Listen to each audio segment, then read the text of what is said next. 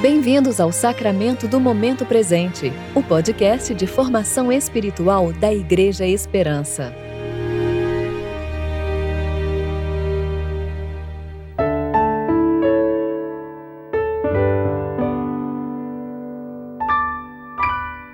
Hoje é segunda-feira, 18 de abril de 2022, tempo de reflexão do domingo da Páscoa.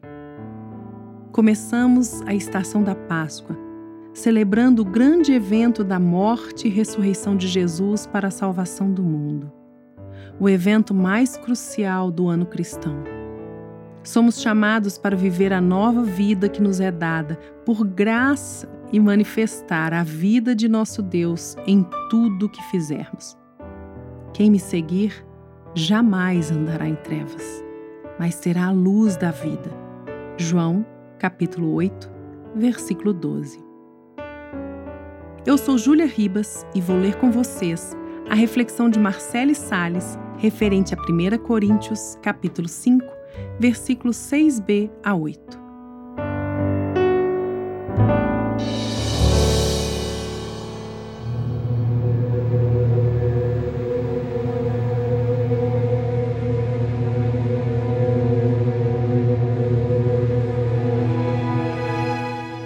Sabeis que um pouco de fermento faz com que toda a massa fique fermentada? Removei o fermento velho, para que sejais massa nova sem fermento, assim como de fato sois.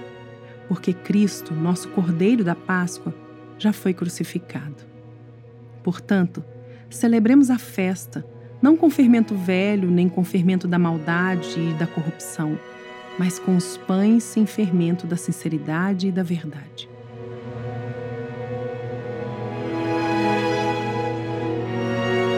Sempre achei incrível o efeito que a química do levedo provoca nas receitas. Devido ao fermento aumentar o tamanho da massa, toda a vida admirei seu benefício tangível, que implica em crescimento e multiplicação. Nesse sentido, não absorvia por completo a relação desse texto de Paulo, nem a comparação que Cristo fazia entre a falsidade dos fariseus e o fermento que leveda toda a massa. Recebia sempre com certo distanciamento essas palavras, já que minha mente associava a função do fermento apenas com seu aspecto positivo.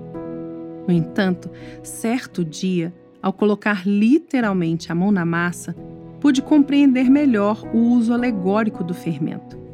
Observei o estado completamente homogêneo da massa antes de adicionar o levedo. A substância era lisa, tinha uma consistência cremosa e a aparência reluzente na tigela.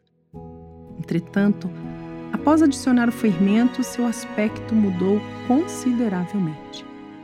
Reparei que a massa começou a inchar, tornou-se opaca, aerada e teve sua densidade modificada.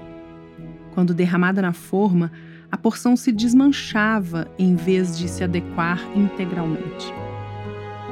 A massa, que antes era homogênea, adquiriu um aspecto heterogêneo, mesmo que aparentemente crescesse e se multiplicasse. Aquilo não resultava na verdadeira multiplicação da massa em si, mas da substância que nela acrescentada e que agia sobre os demais ingredientes que a compunham. O ingrediente que antes dava liga para a massa foi prejudicado pela química mais agressiva do levedo ao digerir lentamente outras moléculas. Porém, não tem função de agregar todo o conteúdo. O mesmo pode acontecer conosco. Tendo sido preparados por Cristo a perfeita liga que nos reconcilia com o sumo átomo do universo, basta adicionarmos um pouco de incredulidade, maledicência, rancor, orgulho e inveja para sermos levedados e nos desintegrarmos da comunhão com seu Espírito Santo. Queridos, para sermos homogêneos e íntegros, necessitamos de Cristo o tempo todo. Precisamos dos ingredientes essenciais que nos ligam ao Senhor, os quais encontramos diariamente na meditação da Bíblia e na oração.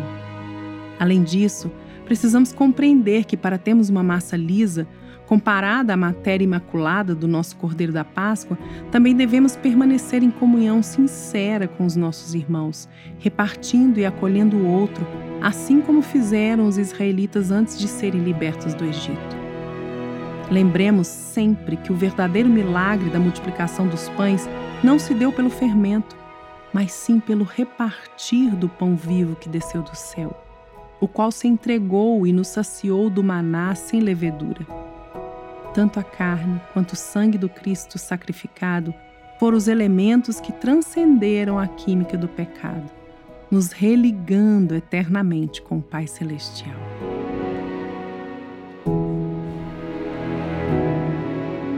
Oremos. Senhor Jesus, te bendizemos pelo teu sacrifício perpétuo na cruz do Calvário. Encha-nos com verdade e sinceridade pela presença do teu Santo Espírito Sabemos que és o pão vivo que se reparte e se multiplica sem fermento e nos liga à esperança da eternidade com o Pai.